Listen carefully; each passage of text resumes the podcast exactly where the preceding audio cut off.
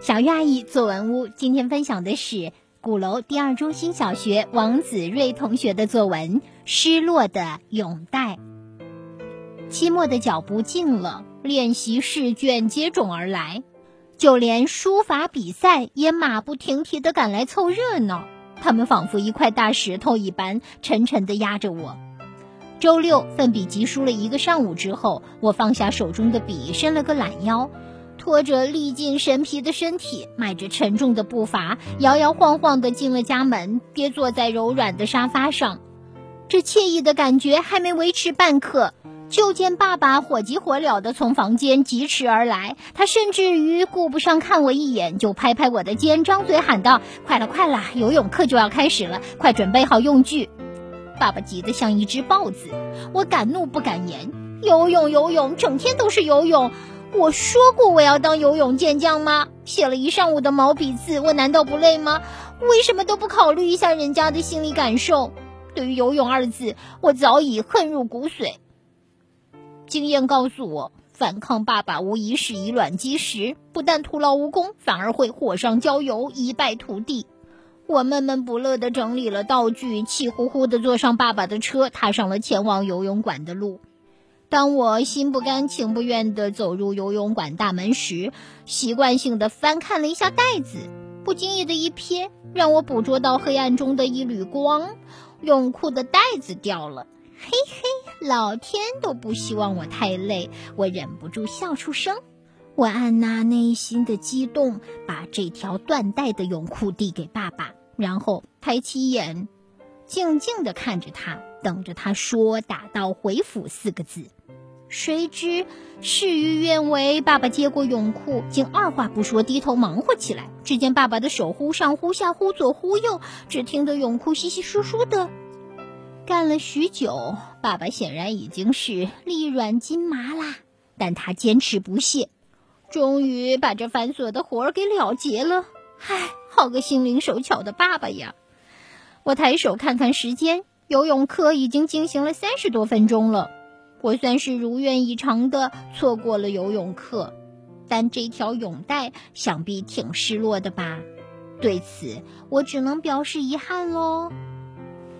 好的，以上就是王子睿同学的作文，接下来有请陈雪玲老师来点评这篇作文。陈老师好，亲爱的同学们，大家好，亲爱的小月阿姨你好。我想听了这篇作文的朗读，同学们一定有一个共同的感觉。那就是想笑出声来，当然，也许继而你就会陷入了沉思。无疑，这是一篇好文章。想用三个字来点评这篇文章，这第一便是一个“真”字。我们都知道，现在的孩子被称为“电动车背上的孩子”。为了不输在起跑线上，每个周末，我们都和家长奔波在各种培训班之间。童年被各种培训班填满了，我们不满，我们疲惫，我们几近崩溃。但是许多人都敢怒而不敢言。在这篇文章里，王子睿同学把我们平时憋在心里的话全都说了出来，这是值得赞赏的。新课标指出，小学生作文要讲真话、实话、心里话。大教育家。叶圣陶老先生也曾经说过：“我们作文要写真实的自己的话，内心怎么想，怎么感悟，笔下就这样写。”一个进步的民族的科学的时代，是需要人人敢讲真话的时代。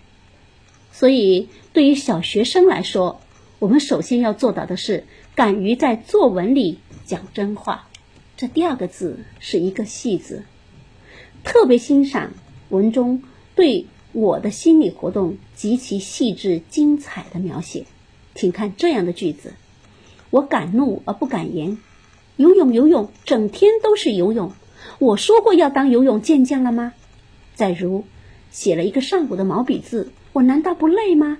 为什么不考虑一下人家的感受？再如，经验告诉我，反抗爸爸无疑是以卵击石。文章把自己在种种压力之下还要学游泳的这种不满、无奈、失望、最后由于一个小事故而幸免的这种如释重重负的心理历程，刻画的细致入微。这些情绪，想必许多同学都曾经有过。现在，小王同学帮大家说出来了，怎样？是不是觉得特别痛快？第三个字是“趣”，文中的语言特别的风趣幽默，特别是对那个望子成龙的爸爸，小作者用尽调侃之能事。先说他火急火燎的从房间里疾驰出来，他甚至顾不得看上我一眼，就拍拍我的肩，张嘴喊道：“快啦，快快点啦！”说他急得像一只豹子，说他虽然力软皮筋皮。但他依旧坚持不懈，把这繁琐的活儿给了结了，还夸他好一个心灵手巧的爸爸。当然，我们知道这是反语，甚至在文章的最后也没忘了调侃一下那条无辜的泳带，说为他的失落感到遗憾，还将文章的题目命名为《失落的泳带》。这样的语言风趣幽默，要知道这风趣幽默的背后是极强的。言语智慧啊，总之非常欣赏这样别具一格、能够凸显个性的好文章。